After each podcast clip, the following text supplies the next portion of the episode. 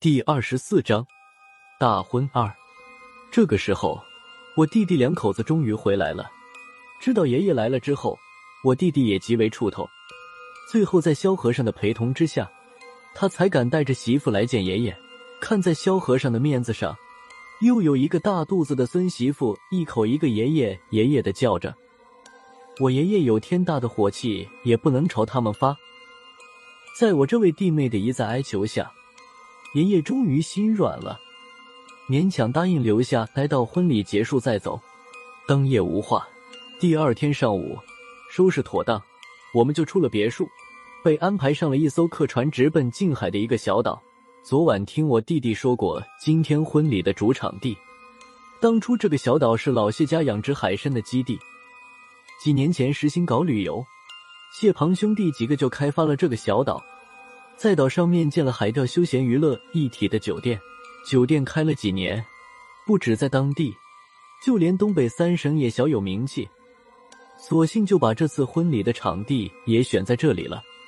登岛之后，才发现谢庞和二叔他们早就到了，在小岛的码头上，停靠着好几艘接送宾客的客船。酒店前搭建好了充气拱桥，谢庞和二叔几人在酒店门口迎来送往的。现在是二月份的天气，又是在海里面的小岛上，虽然都是皮球大衣裹着，但是他们还是被刺骨的海风冻得脸色刷白。看见我爷爷这些人到了，二叔和谢庞马上迎了过来。二叔是硬着头皮过来的，倒是谢庞先笑呵呵的对我爷爷说道：“亲家爷爷，大老远的还让您亲自跑一趟，一会儿小天和莫愁敬酒，可不能饶了他们。”伸手不打笑脸人，爷爷也客气了几句。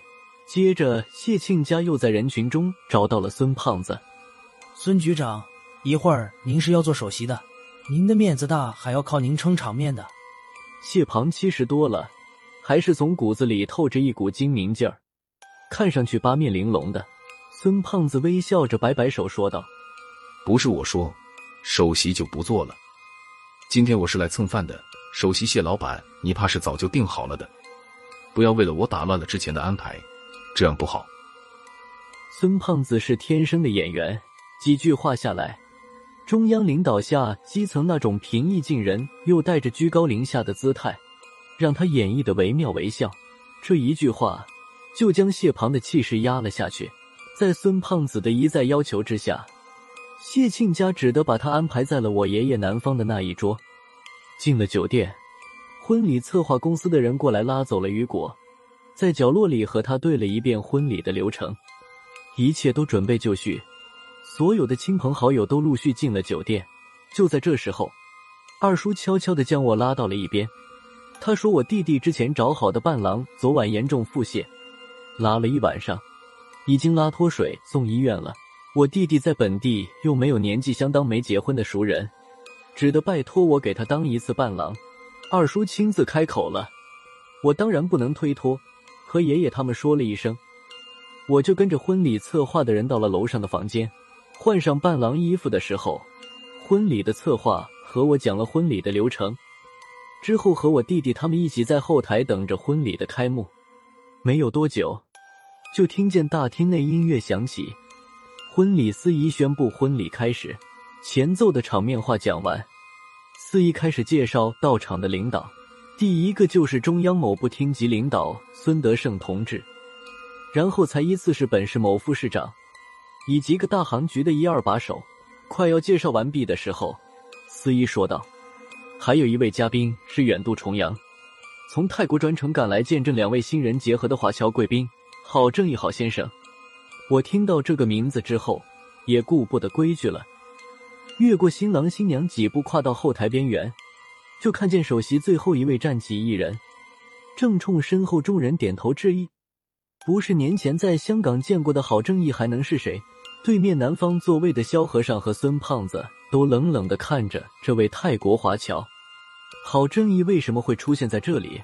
要是说他是来随份子喝喜酒的，打死我都不信。眼看新人就要进场了，我弟弟在后面咳嗽了一声。我这才发觉自己有些失态，退了几步，回到伴娘的身边。哥，你认识这个姓郝的？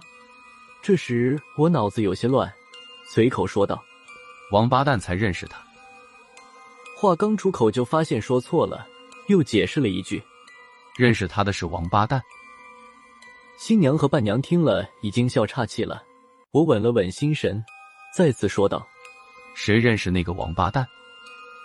这时，大厅里的司仪高声喊出：“有请新人入场。”我和伴娘站在新人后面。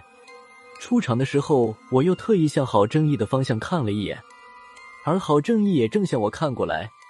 四目相对时，郝正义没有一点回避眼神的意思。反倒向我轻轻的点了点头，倒是我有些扭捏，主动错开了他的目光。没想到这一下子反而歪打正着，目光正好落在另外一桌的一个人身上。这人黑衣黑裤，正是不久之前见过一次面的丫。算上我们这边的萧和尚和孙胖子，这完全就是香港之行的东北版。